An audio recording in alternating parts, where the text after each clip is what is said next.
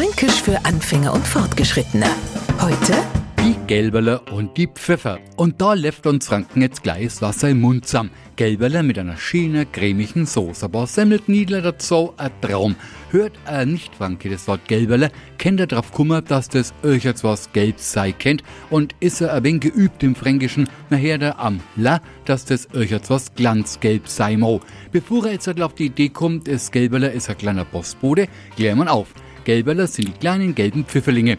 Bevor Sie jetzt also kapiert sagen, wird's wieder richtig kompliziert, denn wir Franken kennen ab Pfiffer und das sind für uns Allpilze. Und wissen's was, wir gingen nicht Pilze sammeln, sondern in die Pfiffer. Allerdings nicht Etz, weil Etz ist für Pfiffer einfach zu heiß. Das wär's jetzt fast schon gewesen für heute. Gäbert's doch nicht nur ein kleiner Pfiffer, und das wiederum ist ein kleines Kind. Fränkisch für Anfänger und Fortgeschrittene. Täglich auf Radio F. Und alle Folgen als Podcast auf podu.de.